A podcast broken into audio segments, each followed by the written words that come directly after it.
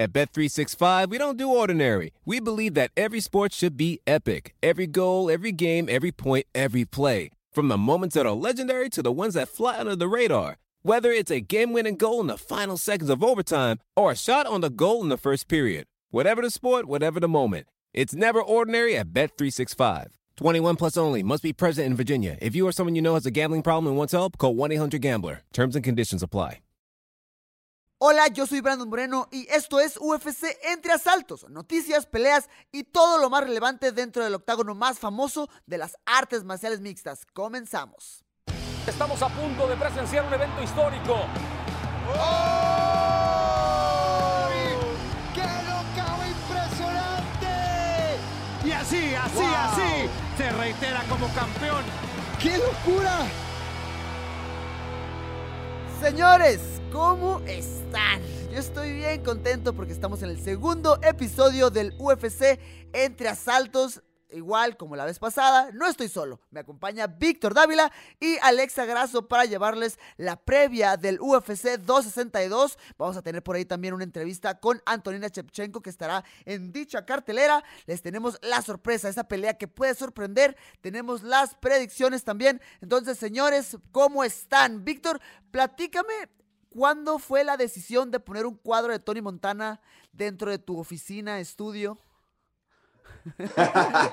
¿Cómo estás, Brandon? Hola, Muy Alexa. bien. Pues primero, este, contento en este segundo episodio y atrás pues tengo unos- algunas personalidades ahí que, que me gustan de películas, El Padrino. Tony Montana. Es una composición que algunos han de conocer y es de mis cuadros favoritos. Y pues aquí me gusta, tengo un estudio muy padre que es mi iPad.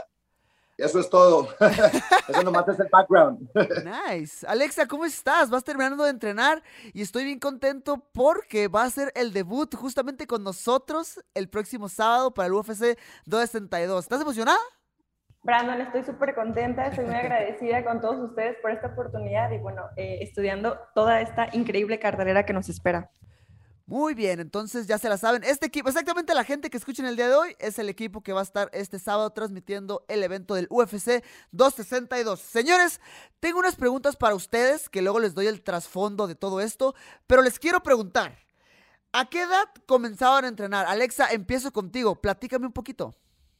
Bueno, yo empecé a entrenar cuando tenía exactamente 14 años. Mi papá me dio una clase de box porque mi coach Francisco, o sea, su hermano daba clases y lo estábamos esperando y me dijo, bueno, pues a ver, vamos a, a calarle. Y ya pues me vio las manos, o sea, honestamente yo siempre he tenido como unos puños grandes y vio que como que coordinaba y me gustó. Ya desde ahí empecé a ir esporádicamente a los 14.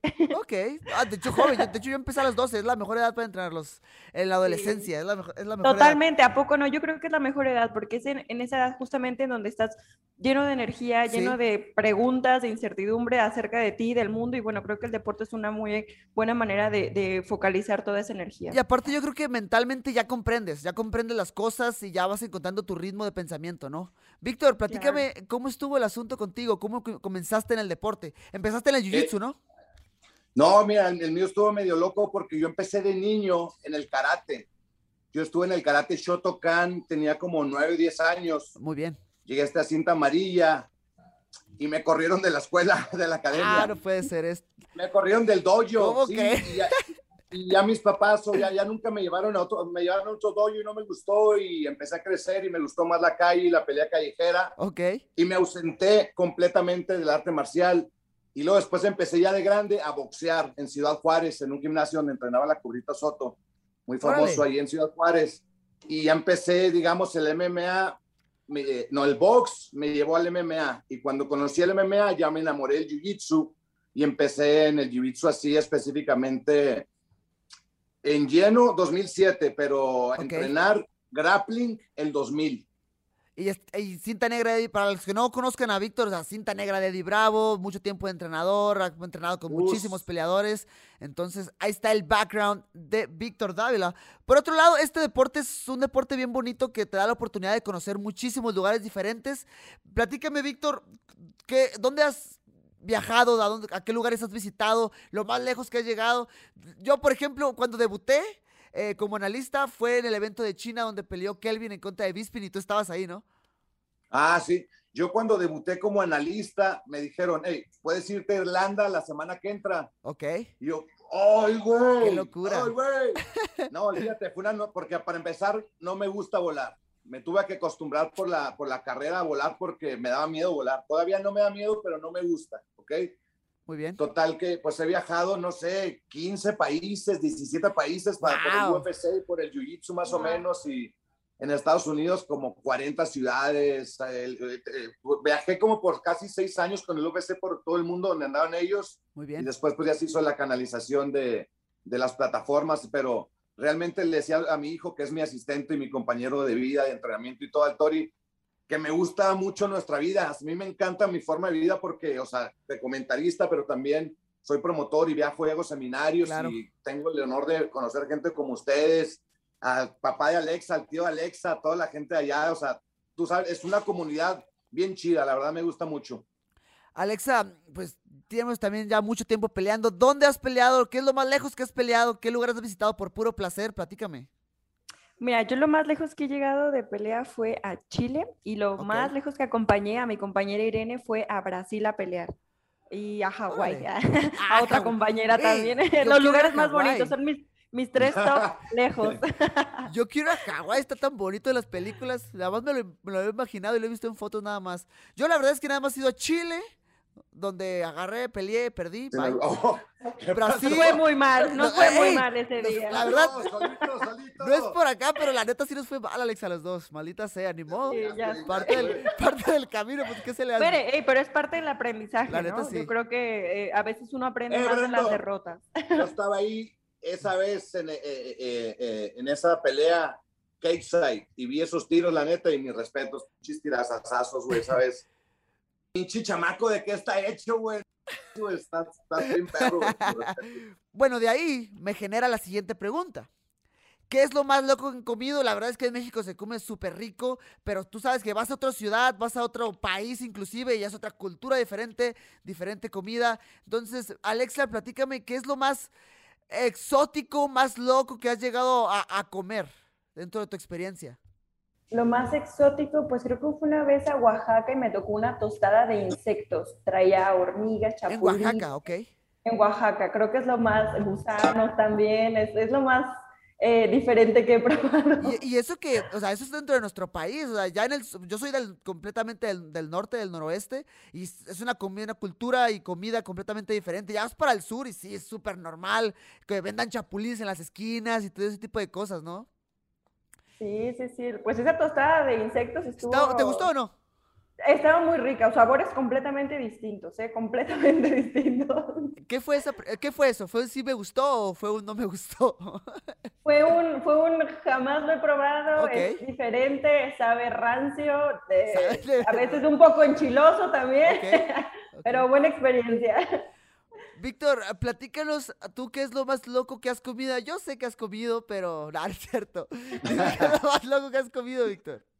No, no, eh, yo soy, no me gusta experimentar así con cosas que insectos, soy malísimo, soy bien cookie. Cuando fui a China con Kelvin, que peleó ya Kelvin, ya ves que allá hay muchas cosas así, estaban los letreros de paloma asada, se veía la pobre palomita así como, no hombre, me daba así, me, me- daba como que asco, me da asco, yo no puedo comer ni, ni, grillos, ni nada de eso. Lo peor que he comido quizás era una mosca en un refresco, por accidente. Ah, qué rico. Suena Sí, muy no, rico eso. cuando pasa por aquí te das cuenta que era una mosca y es que eran un chi- eran varias, güey. Ah, ya ni me quiero acordar. Mira, la verdad es que yo no he viajado tan, por ejemplo, tú, Víctor, te pasas de lanza, son un montón de países que has visitado. Yo, la verdad, no, no he viajado tanto, yo he viajado eh, a muchos eh, estados de este- Estados Unidos, he viajado a Brasil, he viajado a Chile, he ido a varias Y si ciudades te de México. contara las anécdotas en, en algunos de ellos después. Ah, luego, podcast. luego, hacemos No, otro podcast, hacemos otro podcast más, más, ¿cómo se llama? Más íntimo. Yo tu- no, no, yo tuve una anécdota en Abu Dhabi que incluso mi, mi testimonio lo grabó el UFC para un documental que hicieron, porque fue la primera vez que fue el UFC Abu Dhabi. Hicieron un evento al aire abierto, fue el UFC 111, me parece. Este, y entonces, pues me pasó ahí, después les comparto, pero sí, el UFC y está bien, el MMA es, es una chulada estar viajando y ahora, este, ya, pues, ¿qué más les puedo decir? Ustedes son la nueva generación. Ahorita por eso, este, y que veo a Alexa, que te veo a ti, ya, ya veo la, la nueva generación viniendo. Y ahora que va a estar Alexa de comentarista, pues empiezan los rankings de comentaristas, ¿eh? así es que echarle ganas. ¿Sangre nueva o ocupamos, ocupamos renovar todo el staff? Eh, Brandon, una pregunta. Dímelo, ¿Tú dímelo. ¿Qué es lo más loco que has comido?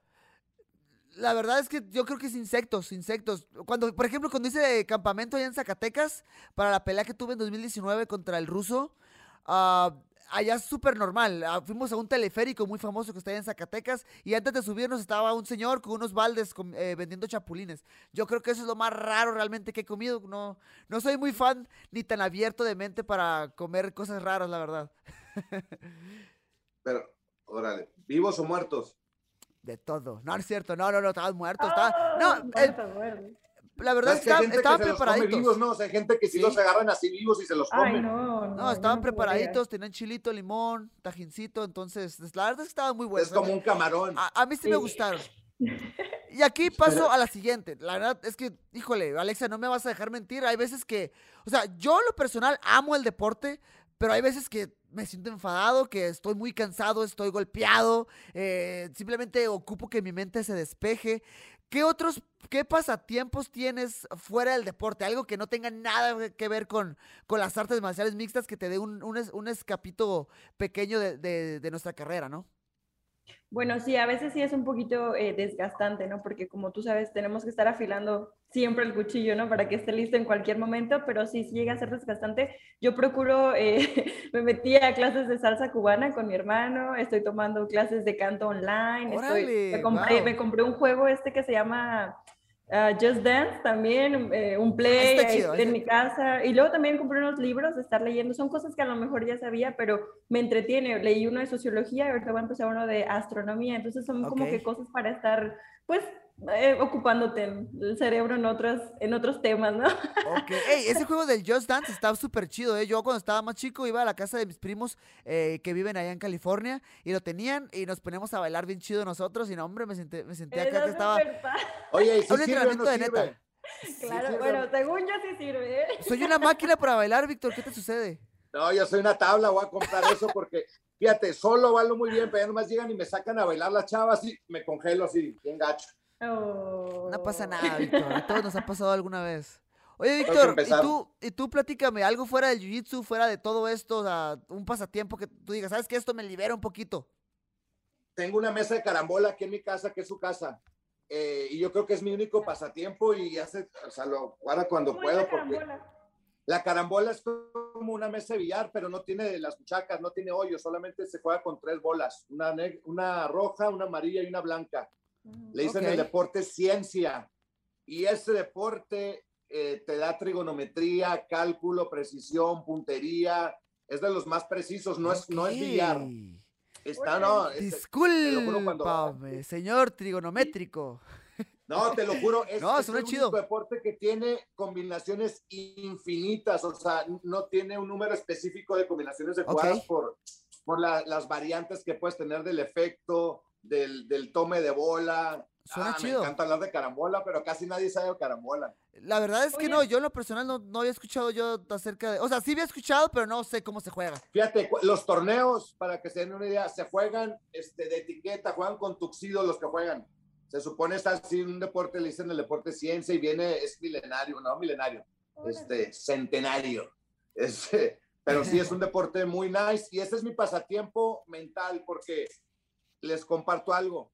Yo fui como que oveja negra en mi familia, desde chavito, Ok. de mis hermanas, siempre fui la oveja negra y nunca tuve un punto de encuentro con mi papá de los deportes porque a mi papá Ok. nunca le gustaron los deportes y a mí sí. Y la, un día me llevó a jugar carambola y me enamoré, ¡pum! Y ahí hicimos clic y nos hicimos mejores amigos y desde ahí duramos, que tenía casi 10 años yendo a jugar todos los días con disciplinas, se hace cuenta que trabajamos porque yo estu- estudié Derecho y después de ir a los juzgados a hacer toda la labor, nos oye. íbamos a comer y a jugar carambola. Entonces, Órale. y ahora tengo la carambola y pues cuando tengo mi viejo aquí, pues me la paso muy padre y aparte lo disfruto mucho, así como Alexa, me imagino a Luis entrenando. Oye, y- oye, la verdad que chido, y muchas gracias por compartirnos esa historia, Víctor. Yo, yo no sabía eso, qué chido. Qué, qué bonita historia, inclusive. Es bien personal, eso se los comparto porque pues también el arte marcial y la carambola me uní, o sea, mi papá yo siempre, o sea, soy hijo único varón pero nos hizo un vínculo así bien, bien perrísimo del deporte y todo. Hicimos clic y mejores amigos. Nice. Yo por, yo por mi parte, yo por mi parte, pues es muy público que me encanta coleccionar Legos, me encanta armarlos, me encanta coleccionar Funcos. Eh, empecé a coleccionar cómics, los, eh, me gusta mucho, creo que te conectas con eso, está chido. Y he tomado el hábito, he comenzado el hábito de leer una hora cada, todas las mañanas. Trato, estoy yendo a correr, después ya que llego, antes de empezar a hacer todo, dejo el teléfono a un lado porque eh, una vez que tomas el teléfono, güey, ya como que empiezas, sientes que tu día empezó y que tienes que empezar a atender cosas, tienes que ir a entrenar, bla, bla, bla. Entonces, antes de empezar mi día, me pongo a leer, termino mi hora de leer y después ya me pongo a desayunar y, y hacer mis cosas, me preparo para irme a entrenar. Pero bueno, señores, ¿a qué fueron todas estas preguntas? Fueron porque tuve una, plática con Antonina Chepchenko, que estará enfrentándose a Andrea Lee en el UFC 262, y traté de tener, de tener una plática un poquito más amena con ella, no solamente del deporte, de la estrategia que va a tener con, eh, en su pelea, sino también de todo lo que hace, ¿no? Sabemos que las hermanas Chepchenko viajan muchísimo, tienen muchísimos hobbies, entonces vamos a escuchar un poco de lo, de lo que nos dijo ahí Antonina Chepchenko. Hola amigos, ¿cómo están? Ya se la saben, yo soy Brandon Moreno y el día de hoy estoy bien, bien contento porque tengo una invitada súper, súper especial, Antonina Chevchenko. ¿Cómo estás? Hola Brandon, sí, está bien, todo bien. La última vez que nos vimos creo que fue en la grabación para Venom, ¿no? Eh, te quiero preguntar, porque yo las miraba a ustedes súper cómodas, yo siempre ando con mi cara de menso, bien contento, bien feliz, pero estaba bien nervioso, dije, y a ver si la riego, me van a correr de aquí. Usted, tú, como, tú y tu hermana se miraban como que súper cómodas, ¿no? Como que eso lo hacen todos los días. ¿Es algo que ya estás acostumbrada o es algo que de repente... No, sí, pero primero porque esto es lo que hacemos muchos años, ¿no? No, no siempre era de Venom o algunas cosas vienen y siempre hacemos grabaciones de ropa deportiva o algo así, o fotos o videos. Y segundo, no, no era algo diferente. Bueno, es una ropa deportiva para peleadores, lo que hicimos una, un, un, poco de poses, de algo de sombra, de, de hacer golpes, como que no era algo que no sabemos o algo diferente. Entonces, por eso. No, e, es que, es que lo digo por eso, porque o sea, para mí, yo creo que ese fue, ¿sabes algo? Cuando estuve en el The Ultimate Fighter, tuve una grabación, tuvo como una especie de photoshoot ahí, y esta fue mi segunda, y la verdad es que yo estaba un poquito nervioso, ustedes se miraban bien cómodas, y es como que, chin, a ver, si la riego aquí me van a correr, pero bueno. Digo, para los que no entienden el contexto, estuvimos en las grabaciones para Venom, para, para todos los nuevos uniformes, ¿no? Para toda la gente que, que no sepa de qué estamos hablando. Oye, Antonina, obviamente voy a estar hablando eh, contigo acerca de tu pelea, de lo que viene para ti en esta pelea que se viene en Texas, en el UFC 62. Pero quiero hablar un poquito de ti porque aquí a veces tratamos mucho el tema de las peleas y cómo te sientes y, el, plan de juego, pero también está suave hablar un poquito de, la vida fuera del deporte, ¿no? Quiero preguntarte, eh, ¿a qué edad empezaste a entrenar y con qué disciplina entrenaste? Sé que han entrenado de todo, tú en especial has sido campeona de kickboxing, de Muay Thai. Quiero saber en qué empezaste. Bueno, yo empecé a entrenar cuando yo tenía siete años y bueno, mi mamá ah, me metió al deporte porque ella era deportista y claro que ella quería que nosotras, sus hijas, también hagamos deporte. Entonces, yo como soy mayor hermana, primero fui yo.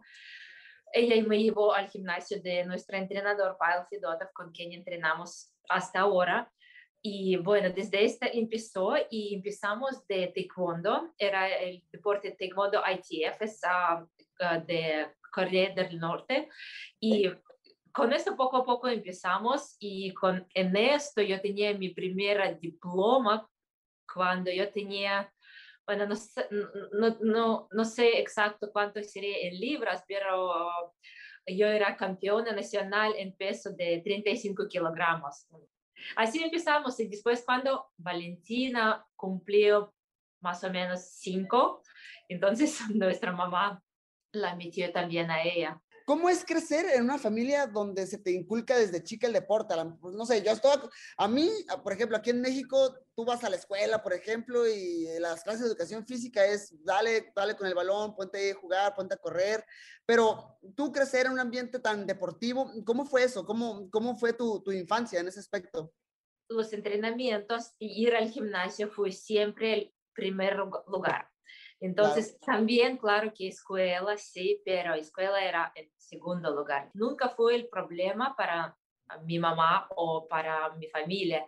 Entonces, porque ella siempre quería que nosotros teníamos esta vida en deporte de artes marciales. Entonces, ella quería que nosotras, sus hijas, seremos campeonas mundiales, que, que teníamos este, este camino en la vida. Ella hizo todo lo posible para, para que este pasó.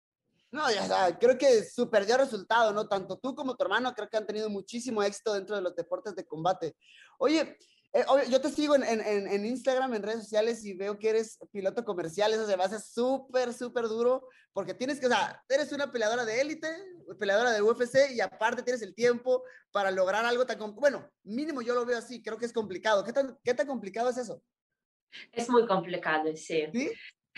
sí, volar aviones es una cosa muy, muy seria. Eh, tú tienes que estudiar muchas, muchas, muchas cosas. Eh, eh, son libros de así tamaño y son varios, varios libros, libros, libros, porque uh, tienen que estar seguro para, para que tú tenías esta seguridad de estar en aire. Tú no tienes oportunidad de, de parar y resolver o algo así. Si algo pasa en el aire, tú tienes que resolver todo eso. Entonces tú tienes que saber todo, cómo funciona tu avión, cómo funciona su motor y aparte de todos los uh, reglamentos de aviación, entonces qué se puede hacer, qué no se puede hacer. Entonces hay muchas, muchas cosas para estudiar. Me gusta mucho y me siento, me siento muy bien cuando vuelo. ¿Cuánto tiempo te tomó llegar a, ser, a estar tan capacitada como en este momento? ¿En cuándo, es más, ¿cuándo empezaste y cuándo te tomó hasta ahorita? Bueno, um, en total yo creo que es um, dos años y medio que um, ahora estoy volando, pero me tomó un año de recibir mi pilot, private pilot y entonces y sí, recién en, en abril yo recibí mi piloto comercial por ejemplo, eh, yo tengo esta licencia, licencia de piloto comercial, entonces, uh, ¿qué significa esto? Esto significa que yo puedo trabajar como piloto. Mm, entonces, yo lo veo como mi futura carrera. Oh, wow. Oye, ok, ok. Yo, yo, yo haría y sería muy, muy bien si después, mucho más tarde, uh, yo voy, voy, voy a trabajar como piloto. ¿Qué otros hobbies tienes más? Y, a mí me impresiona mucho porque yo no tengo tantos hobbies realmente, ¿no? Yo tengo ciertos hobbies, tengo que entrenar, pero ustedes me encantan cómo saben dividir muy bien sus espacios para empezar a entrenar. Tú personalmente, aparte de, volar, aparte de ser piloto comercial, ¿tienes algún otro hobby que te guste? Y me gusta hacer, eh, claro que el tiro, y, yo y Valentina, nosotros uh, amamos. Y en Perú, cuando nosotros vivimos en Perú, mucho, mucho competimos en tiro práctico. Es en tiro que tú uh, tienes pistola y no es como que parado y disparar todo esto. Es una distancia que tú tienes que correr, tú tienes que disparar diferentes cosas en diferentes posiciones. Uh, a veces es... Uh, sentado, a veces parado, a veces corriendo, a veces caminando. Entonces es un circuito que tú tienes que primero a disparar muy acertado. Competimos en Perú mucho, aquí menos porque con UFC, con las peleas, no teníamos mucho tiempo para, tú sabes, el nivel es muy alto. Ahora si vas a, vas a mirar cómo las chicas disparan, aquí sobre todo en Estados Unidos, las campeones mundiales, eso es increíble. Sí, sí, muy buenas. Entonces, uh, bueno, tiro, claro que me, me, gusta mucho y las pistolas, en, en, realidad todas las pistolas que tenemos son unas obras de arte y claro que uh, los amo, igual como mi avión. um, nos gusta mucho um, salir de viaje porque yo creo que en el viaje tú puedes ver y descubrir cosas como otra gente vive, hasta que no, no, no es necesario ir tan lejos, ¿sí? Pero nosotros viajando aquí por Estados Unidos podemos ver las diferentes culturas, cómo gente vive.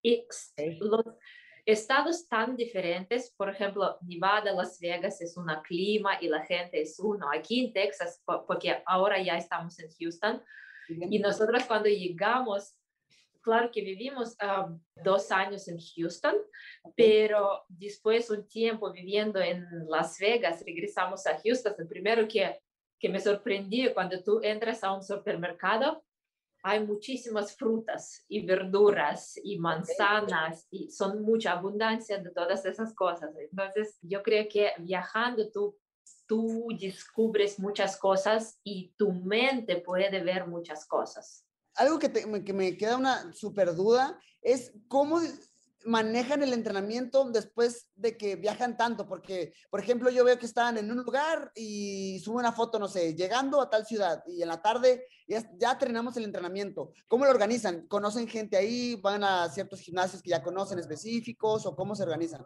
Nosotros nos gusta viajar y queremos viajar, pero tenemos que entrenar, si no todos los días, pero por lo menos cinco veces a la semana, ¿sí?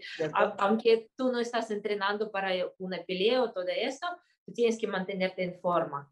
Entonces, organizamos el tiempo así, en la mañana entrenamos, después viajamos, en la mañana entrenamos, viajamos. a veces es un gimnasio con otra gente, a veces es naturaleza, porque si yo, yo tengo mi sparring partner Valentina, tenemos nuestro coach con nosotros, entonces ¿Qué más necesario?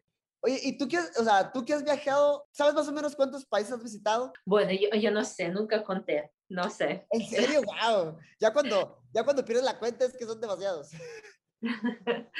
Mira, tengo tres preguntas para ti. Quiero que me digas qué es lo más rico que has comido y el lugar, qué es lo más malo que has comido y el lugar, y qué es lo más, lo un ejemplo, lo, que dijiste, ¿sabes qué? Esto no me va a gustar, pero lo probaste y dijiste, ok, está bueno. Empezamos con qué es lo más rico que has comido, comido y en dónde. Lo más rico, ah, más rico es más fácil. Sí, entonces hay diferentes cocinas, ¿sí? Entonces diferentes cosas que, que son ricas en diferentes países. Por ejemplo, en mi país, Kirguistán, muy, muy buena como cocinan carne.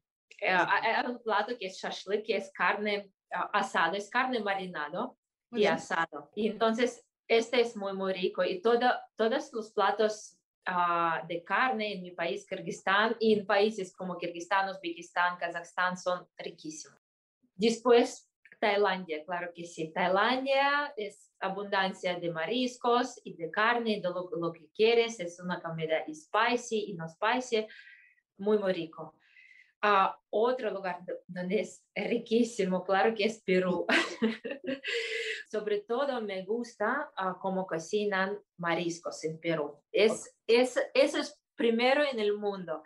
Los, uh, los, los, restaurantes que se llaman cevicherías, y claro que no, no se cocinan solo ceviches allá, es todo, todos platos de mariscos, jalea, arroz con mariscos y diferente pescado y eso es lo más rico que de mariscos que yo comí. Ok. Otra cosa que no son no, no tan ricos, digamos. Ah, lo, lo, que no, lo que no te gustó. No, no me gustó, no quería comer, pero era parte de cultura, entonces las cosas como uh, insectos que comen en Tailandia, no me gustó. Uh, yo probé porque era interesante, todos prueban y la gente local come, entonces yo quería probar probé y como es, es muy, muy, muy frito, entonces uh, no se sabe nada. Entonces no lo, no lo compraría otra vez.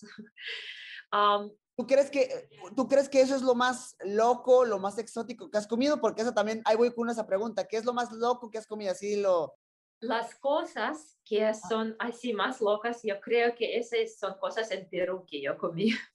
Y en Perú, nosotros como cuando vivimos en Perú, nosotros vivimos parte, uh, un tiempo vivimos en la capital, en Lima, y otra, y algún tiempo vivimos en la Amazonía, en, en el río Amazonas. Es un, un lugar chiquito y bien rústico.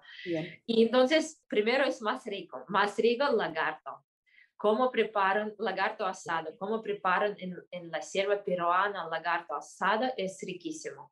Ah, es uh, hasta ahora uno de mis platos favoritos.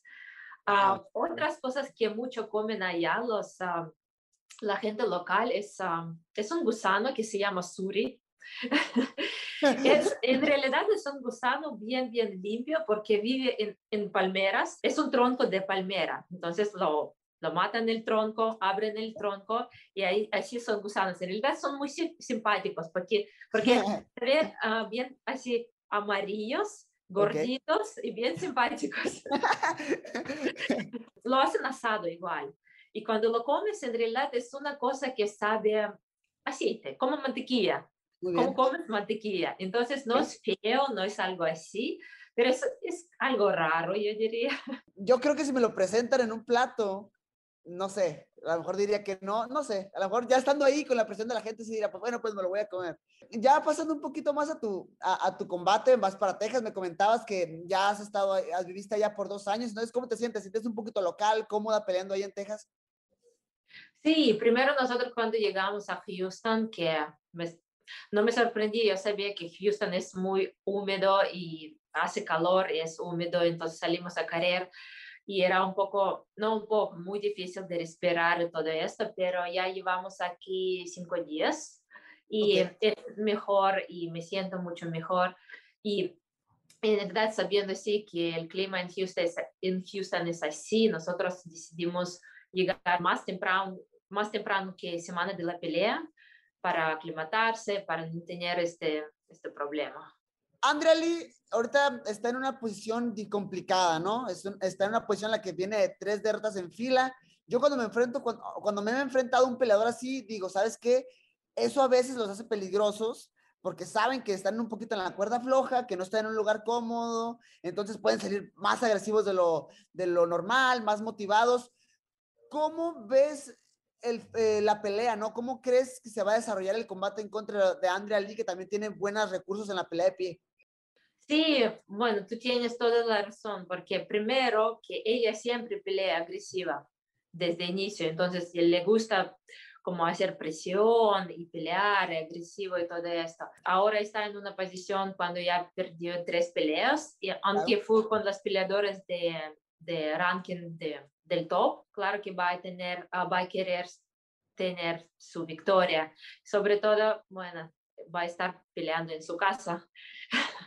y tenemos ah, un, vamos a tener un estadio lleno de fans. Yo creo que ya estoy preparado para esta, preparada para que para tener una pelea dura con ella. Yo entiendo todas esas cosas y en realidad va a salir con todo ella. Digo, ah, otra vez, sobre todo en su casa, con la gente gritando por ella y todo esto. De mi parte, yo que puedo hacer es hacer lo mío, hacer mi pelea enfrentarla como yo puedo y, y nada más. Súper bien. Bueno, Antonina, ya no, ya no quiero quedarte más tiempo porque sé que me, imagino que tú también debes estar cansada. No te lo voy a negar, yo también estoy un poquito, ya estoy empezando a bajar de peso también. Pero oh. nada, muchas gracias, muchas gracias por, por, tomarte el tiempo de estar con nosotros. Entonces, eh, para toda la gente que está escuchándonos, la pelea de Antonina será la primera por ESPN Deportes. Entonces, para que estén pendientes del el combate. Antonina, de nuevo, muchas gracias eh, por estar con nosotros.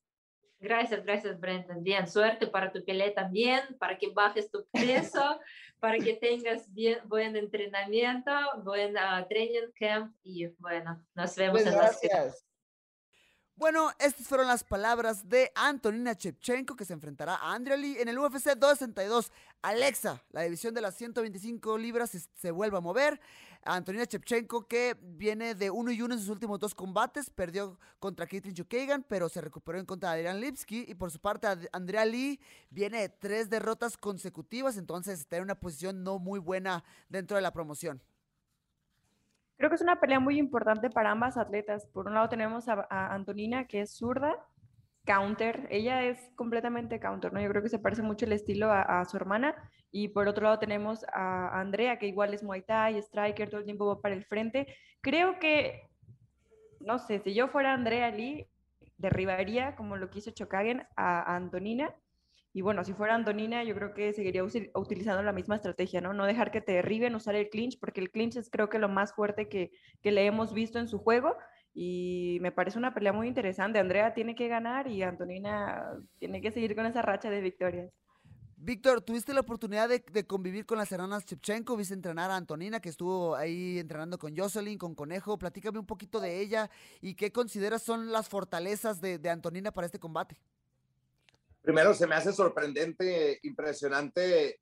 Si no ves la imagen, piensas que es Valentina. Cómo eh, la voz suena exactamente casi igual. Parecía Valentina Chepchenko, pero hablando de Antonina, a mí me llamó mucho la atención la evolución que ha tenido en el grappling a discreción, porque esa vez me tocó verlas. Hay cosas del entrenamiento que no se comparten, pero pues esta sí, este, no tengo problema en compartirla porque lo demostró en su última pelea.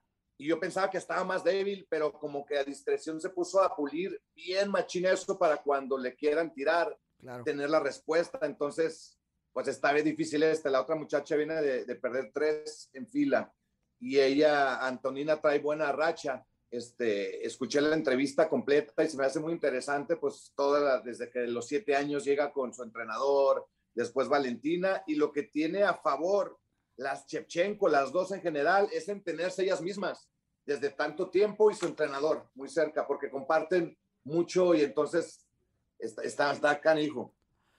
Nice. Yo creo que va a ser una pelea buena y me gusta porque es un duelo de estilos eh, de pelea de pie. A, los dos les gusta intercambiar de pie, entonces creo que puede ser una pelea explosiva que se puede robar por ahí los reflectores. Pero bueno, señores, vamos a pasar de lleno a los protagonistas del UFC 262. Charles Oliveira en contra de Michael Chandler. Es una pelea bien interesante porque Charles Oliveira para mí es un peleador completamente diferente desde 2018. Antes de eso, era un peleador no sé si decirlo promedio, un poquito irregular, eh, ganaba unas, perdía otras. Eso sí, hay que decirlo, es el líder en sometimientos dentro de la promoción con 14, es el segundo en bonos de desempeño, el primero es Cowboy, el segundo es él con 16. Entonces, tiene muy buenos números y por otro lado está Michael Chandler, que después de un debut espectacular en contra de Dan Hooker, creo que se saltó una súper, súper fila en la división de peso ligero, la más competida dentro de la UFC. Entonces es un peleador, eh, luchador All American de la división 1 del estado de Missouri. Entonces, un peleador bien, bien explosivo que tiene la capacidad de cambiar el ritmo del combate, Víctor. Fíjate, sí, como dices, se brinca la fila, pero gratis no fue, ¿no? Él tiene ya su antecedente, te dan la oportunidad y aquí le dan pan que llore. Te estudia Hooker y le dan la oportunidad de título. Eso es lo que, lo que representa, como diciendo, el nuevo, el que está llegando. Y el que defiende a los de casa es de mis favoritos, si no es que el favorito en el sentido de sometimientos, 14. Nadie ha logrado tanto en la UFC en la era moderna. Charles Oliveira es alguien que ya superó a Gracie, que superó a Demian Maya en número de sometimientos y para mí siempre el que tiene mejor jiu le voy a ese a pesar de que el striking es lo mejor en lo que más vende y lo que más espectáculo.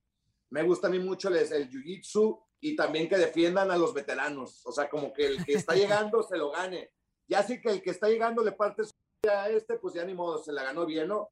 Pero este, los azares del destino le dieron esa buena oportunidad a Chandler que es un monstruo, es una máquina de... Es una máquina. Como más así de, de músculos, se figura como al Sean Shark de, de, la era moderna. Cierto. Y del otro lado un flaquito así corrioso, eso le da así como que ingredientes de, de, de más eh, curiosidad para ver quién gana, de estilos diferentes y todo eso.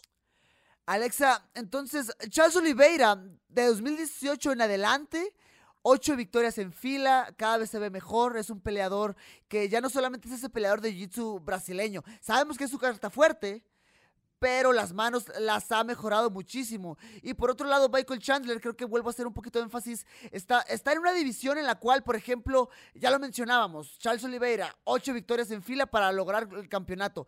Eh, no sé, Javib también logró nueve, diez victorias en fila antes de pelear por el título. Eh, Tony Ferguson nunca, o sea, tuvo 12 y 0 y nunca peleó por el título real de la UFC.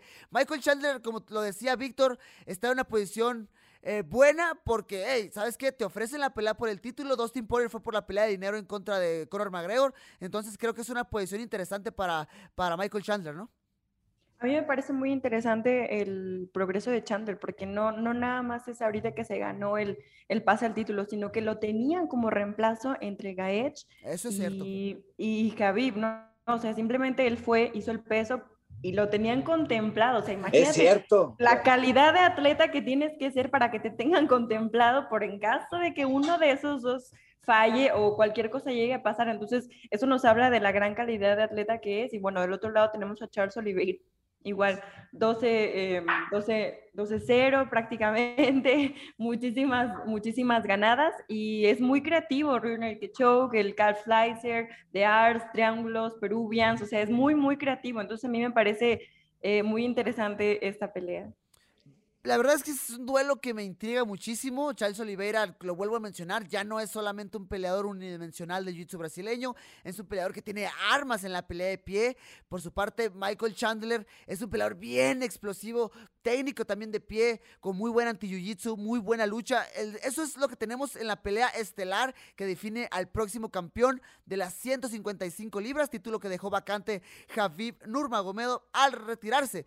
Pero antes de eso, en la cuestelar, tenemos otro duelo en las 155 libras. Tenemos a Tony El Cucuy Ferguson enfrentando a Benil Dariush, dos peleadores con situaciones ah, distintas, ya que Tony Ferguson eh, es una estrella, hay que decirlo si viene de dos derrotas, pero es una estrella dentro de la UFC. Y por otro lado, Benil Dariush creo que es un peleador muy infravalorado, que siempre se ha manejado bajo del radar y que, o sea, no ha perdido desde el 2018 que tuvo esa derrota en contra de Alexander Hernández, pero de ahí ha ganado, o sea, victoria tras victoria tras victoria. Entonces, Alexa, platícame un poquito de la situación del Cucuy Ferguson. Mucha gente piensa que ya eh, terminó esto para él, pero yo creo que todavía hay un rayo para él, no creo que quiera hacer las cosas bien.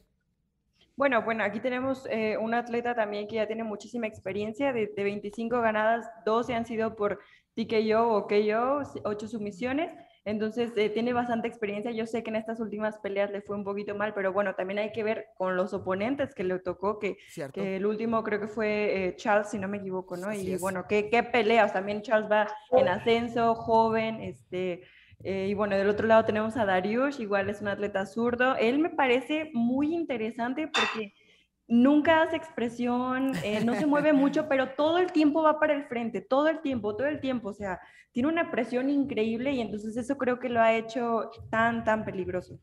La, eh, la verdad es que sí, me encanta cómo se maneja bajo radar, y, pero que una vez que entra al octágono se ve increíble. Víctor, Tú tienes una postura interesante aquí porque has entrenado con los dos, los has visto entrenar, los has visto desarrollarse. Platícame detalles eh, un poquito más dentro, de dentro del entrenamiento. ¿Qué ves de diferente en ellos? ¿Cómo crees que se desarrolla el combate? Ya que, lo repito, los has visto muy de cerca son peleas de las que te gustan, pero no te gustan cuando conoces a los dos protagonistas. Como fanático, me encanta porque pues he tenido la, la dicha de, de, compartir inclusive el campeonato, el campamento de campeonato del Cucuy Ferguson contra Lee. Este, me tocó estar con él y estar con él por años. Lo conozco desde que era cinta morada en Planet hasta cinta negra. Y con Benil Dariush tengo en 15 MMA desde el 2011. Conocí como del 11 o 12 por allá Benil Dariush, como dice este, Alexa tiene un, temperamento y una personalidad, se no expresa casi nada, pero se deja ir con todo. Ya le dieron el comeback del año, trae una rachota, cinta negra en Jiu-Jitsu, eh, muy buena Muay Thai con nuestro maestro Rafael Cordero. Y es una pelea que no quiero ver. quiero ver y no quiero ver. Los conozco a los dos y como digo siempre, fíjate, en, mi tiempo de comentarista, o sea, tienes que llegar a, unas palabras, y lo digo siempre antes de la pelea estelar, en las demás no, porque sería muy repetitivo. Y digo, bueno, vámonos, vámonos Rikis con la estelar y que gane el mejor. Claro. Ingesu, Ingesu, ya, o sea, porque hay veces, ustedes saben, hay, hay muchos factores implícitos en la vida de un peleador. Cierto. El hecho de que no, no fue mi noche, fue su noche, es muy cierta. Hay veces de que un factorcito, te apendejas tantito, o el otro, o no era tu noche, anímicamente o. Ve tú a saber qué es, qué es lo que nos da la esencia de entrenar bien machín y de ir a pararte el día con la fecha que firmaste el contrato y darte un tiro. Hay muchos factores implícitos, entonces en esa pelea yo me reservo el pronóstico, pero sí les puedo decir que tiene todos los factores para hacer pelea de la noche y quizás robarse los reflectores de la pelea estelar. Vas a ver cómo no te vas a saltar nada porque no te voy a pedir la predicción. bueno, quiero preguntarles, señores, antes de pasar a predicciones, ¿cuál es esa pelea dentro de la cartelera? O sea, fuera de lo que hablamos ahorita, que les puede sorprender, esa pelea que puede robarse los reflectores de la noche. Si quieren, eh, voy a comenzar. no sé si me gana un poquito el corazón, pero la pelea entre Matt Schnell en contra de Rogero eh, Bontorín en las 125 libras, que es una pelea que quiero ver. Eh, he tenido la oportunidad de entrenar con Matt Schnell, eh, hizo campamento conmigo para la pelea en contra de Sergio Pettis en 2017. Es un peleador que conozco de cerca, con muy buen estilo, muy buen manejo de la pelea de pie. Y eh, Rogero Bontorín, el brasileño, es un peleador bien agresivo, bien explosivo, que le encanta soltar las bombas. Entonces, Alexa, platícame para ti, ¿cuál es esa pelea que se va a robar los reflectores este sábado? Ay, pues hay muchísimas peleas que, que me llaman la atención, pero pues eh, haciéndolo como, como tu ejemplo, yo creo que la que más me interesa ver es Claro. la de eh, Caitlyn contra Vivi Araujo. Vivi- creo que uf. son, es una pelea que va a estar muy interesante, 125 libras, las dos van en ascenso y creo que eh, Caitlyn quiere de nuevo su pase por el título y bueno, Araujo viene con todo para ganarse ese lugar, entonces eh, es la pelea que más estoy esperando personalmente. Me, me ha, me ha gustado muchísimo cómo Vivian Araujo eh, ha subido dentro de la división. Creo que le da un aire fresco a las 125 libras. Entonces sí, es una muy buena pelea. Víctor, sigo contigo. ¿Qué pelea te gusta como para que se lleve las miradas y los gritos de los fanáticos? Hay una pelea que empieza bien la noche, es la de Sean Soriano que regresa al UFC. Muy bien. Y él entrena con Chandler. Con Chandler. Él entrena con Chandler. Entonces vamos a empezar, vamos a ver cómo le va al equipo de Chandler desde la noche. Y va contra Christopher Gragos, que es de Black House. Él lo vi yo pelear en vivo, le ganó de hecho a un compañero de nosotros. Muy Y bien. pelea muy bien. Entonces yo creo que va a empezar bueno la cartelera desde el inicio. Hey, ahí está, señores. No se pierdan esas peleas porque también van a ser muy, muy Esa buenas. no te la esperabas, ¿verdad, Brandon? Esa no te la esperabas que la dijera. ¿o qué? Ey, se sup- para eso es esta sección, Víctor, para que me sorprendas con lo que me fueras a decir, ¿ok? Así que lo hiciste bien, tienes un 10, una palomita, una estrellita y todo lo demás. Bueno, señores, predicciones. Quiero que me digan quién se lleva. Es más, vamos a empezar con la de Antonina en contra de Andrea Lee. Alexa, ¿quién crees que se lleve esa victoria? bueno, esta vez yo voy con Antonina. Va que va, suena bien. La verdad es que es un, es un duelo interesante. Víctor, Mi predicción igual que Alexa, voy con Antonina y, y creo que a pesar de que son buenas en striking, las dos se, se- se va a ver pisito ahí. Creo que va a ganar Antonina. voy a empezar contigo, Víctor. Tony Ferguson en contra de Vanille Dariush. Platícame. Te escucho, Alexa. No, no, no, Víctor, Víctor, ¡Ey! No te rajes, Víctor, por favor. No, no, le va a hacer, le va a hacer como Daniel Cormier. Ok. No puedo dar esa predicción. Ok, es- ok, vamos a dejarlo ahí. Vamos a dejarlo en, em- yo- en empate. Páseme, el- eh, producción, No, pásame no, el número no, de, Rafael WhatsApp, Cordeiro, por es favor. como si Alexa, mira, te voy a hacer un ejemplo. Si te dicen Alexa, o sea, tienes a alguien muy cercano al equipo de Lobo Gym y llega alguien Claro. que después estás y te haces súper, súper cercano y dices, no, sabes que no, es que no puedo. No puedo. En eso en específico no puedo. Este, van a ganar del público. Alexa, platícame. ¿Tú qué piensas de esta Ay, pelea? mira, bueno, eh, entre el Cucuy y Dariush, mi corazón está con, con Cucuy, ya yo de verdad espero que gane, que, que vuelva a sacar ese, ese fuego, esa eh, versa- versatilidad que tiene, esa explosividad, que nos sorprenda, pero el ascenso de Dariush me parece, como ustedes lo dicen, impresionante, silencioso, tranquilo, Cierto. pero mira, va, va, adelante, adelante, igual que su juego de pelea, no hace ruido, no hace nada, va, va, va, va, los, los llena de presión, entonces eh, mi corazón está con Cucuy, pero creo que eh, Dariush puede dar un increíble performance. Entonces, ¿quién ganó? Ay. Sí, sí, entonces dime quién ganó ahí.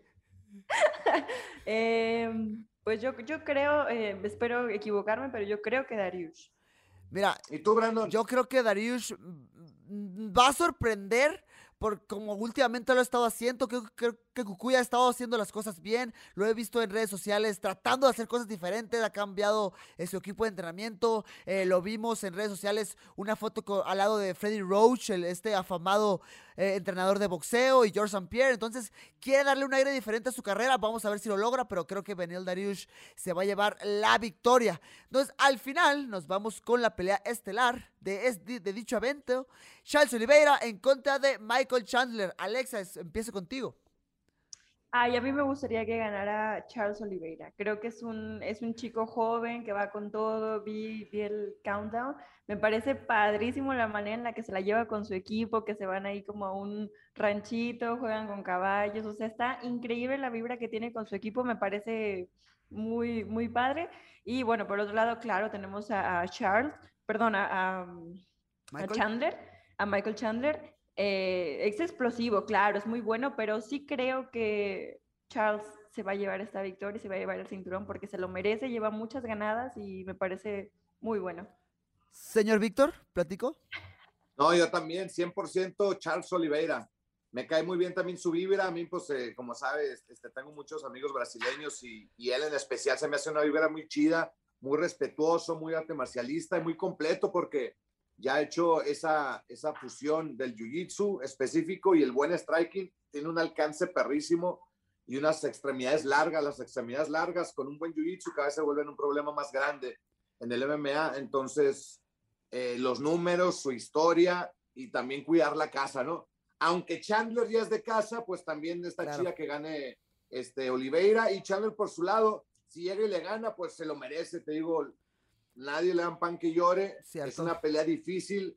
Como dijo Alexa, ahorita tocó Alexa un tema muy importante, a él ya lo tenían considerado desde backup, él ya estaba ahí para, para ser campeón.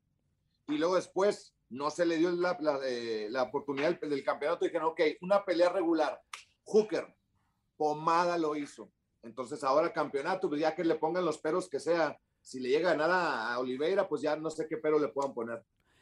Bueno, señores, lamento decirles que les voy a dar la contra. Me voy con el chico nuevo de la cuadra, voy con Michael Chandler. Creo que el, ¡Eh, no creo que el estilo de pelea de Michael es complicado para un Charles Oliveira, que es cierto, es más técnico, pero siento que es un poco más lento y la explosividad puede ser un factor bien determinante para que Michael Chandler se lleve la victoria. Pero bueno, señores, al final luego ya en el próximo platicamos quién latinó y quién no, ¿ok?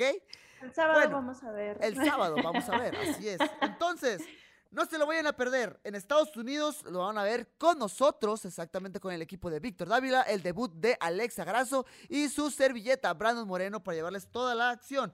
Entonces, el pago por evento va a ser por ESPN Plus y las peleas preliminares por ESPN Deportes. En Latinoamérica será por ESPN y Star Premium. México será por Star Premium y en España podrán vernos en The Zone. Entonces, estén pendientes con el resultado del evento. Estoy bien emocionado porque sé que va a ser un evento muy, muy bueno. Bueno amigos, nos despedimos. Víctor, Alexa, muchísimas gracias por acompañarme de nuevo en este segundo episodio del podcast. ¿Algo que decir, compañeros?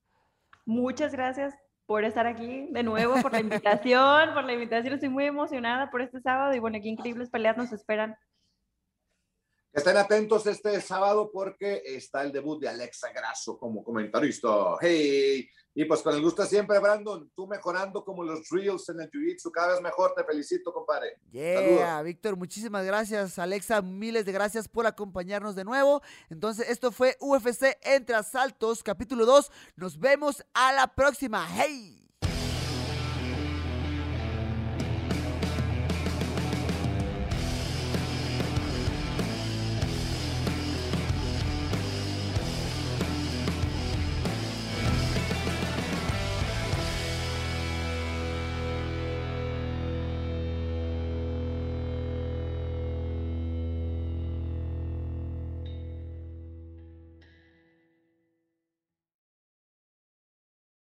At Bet365, we don't do ordinary. We believe that every sport should be epic. Every basket, every game, every point, every play. From the moments that are legendary to the ones that fly under the radar.